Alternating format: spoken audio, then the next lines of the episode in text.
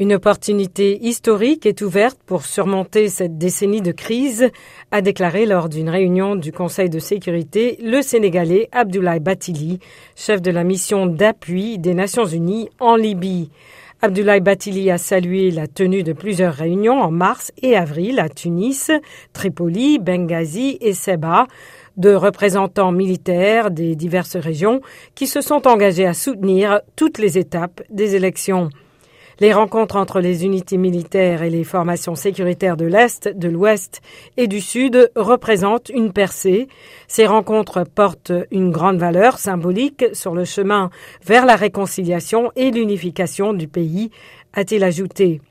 Des élections présidentielles et législatives initialement prévues en décembre 2021 ont été reportées s'inédiées en raison de divergences persistantes.